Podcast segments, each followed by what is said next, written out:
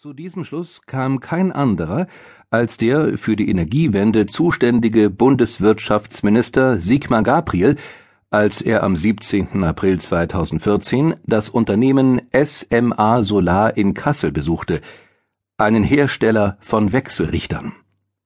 Die Sätze fielen in kleiner Runde, aber ein Lokaljournalist schnitt sie mit. Gabriel steht damit bei weitem nicht allein.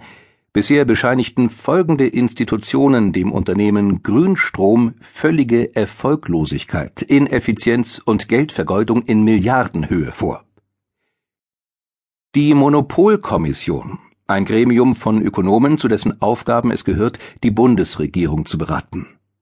Ein von der Bundesregierung selbst berufener Sachverständigenrat, der 2014 eine marktferne Ausrichtung der Energiewende kritisierte – das ebenfalls von der Bundesregierung beauftragte Beratungsunternehmen McKinsey, das im Jahr 2016 der Energiewende und damit den verantwortlichen Politikern bescheinigte, alle selbstgesetzten Ziele zu verfehlen. Und zuletzt der Bundesrechnungshof.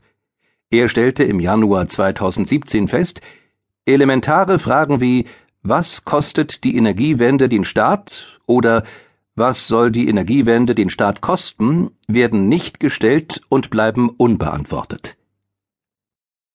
Nun läuft die Geldumverteilungsmaschine des Erneuerbare Energien Gesetz EEG nicht erst seit dem Beschluss zum Atomausstieg 2011, sondern schon seit dem Jahr 2000, als der Bundestag die Grünstromsubvention beschloss. Daraus ergeben sich zwei Fragen. Wie kam es überhaupt dazu, dass Parlament und Regierung ein Großunternehmen starteten, das in den letzten 16 Jahren fast eine halbe Billion Euro verschlang und über das regierungsnahe Koryphäen und selbst der verantwortliche Minister ein derart vernichtendes Urteil fällen.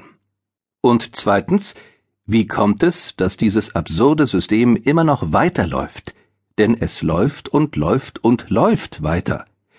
Nach wie vor gehen hochsubventionierte Meerwindplattformen und Windparks im Binnenland ans Netz. Bauunternehmen schlagen milliardenteure Stromtrassen durchs Land. Nach wie vor gibt es keine einsatzfähigen Großstromspeicher, die im Sommer die gewaltigen Überschüsse an Grünstrom sammeln könnten. Die Folge? Wenn an windigen und sonnigen Junitagen Propellerparks und Solaranlagen Hunderttausende Kilowattstunden produzieren, die in Deutschland niemand braucht, dann müssen Netzmanager die überflüssige Energie in französische und belgische Stromleitungen drücken. Zu Kosten von null, oft auch mit Entsorgungskosten von über 100 Euro pro Megawatt. Wer zahlt diese Entsorgungskosten? Nicht etwa die Grünstromproduzenten, sondern Sie, die Stromkunden. Auf die Fragen gibt es auch Antworten. Und um sie zu bekommen, musste ich keine geheimen Informanten in Berliner Tiefgaragen treffen. Es reichte völlig aus, Berichte der Bundesnetzagentur zu lesen, Statistiken, Zahlen der Leipziger und Pariser Strombörse. Es genügte, ministerielle Prognosen über die Entwicklung der Ökoenergiekosten aus dem Archiv zu holen und sie mit der Realität zu vergleichen, die zuverlässig teurer ausfiel. Begibt sich ein neugieriger Rechercheur in dieses Zahlengestöber, dann merkt er, wir haben es mit einem veritablen Thriller zu tun, dem keine spannungsfördernde Zutat fehlt.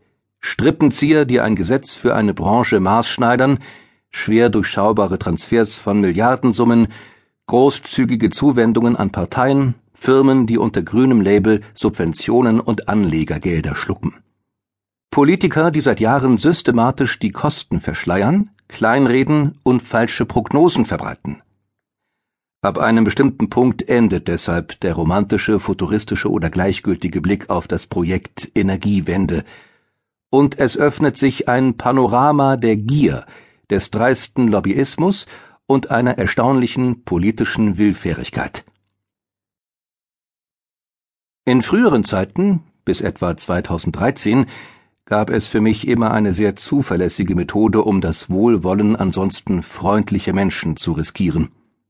Ich brauchte nur zu erwähnen, dass ich die Komplettumstellung der deutschen Stromversorgung für ein planloses und egoistisches Projekt hielt. In diesem Moment breitete sich zuverlässig eine frostige Stimmung aus.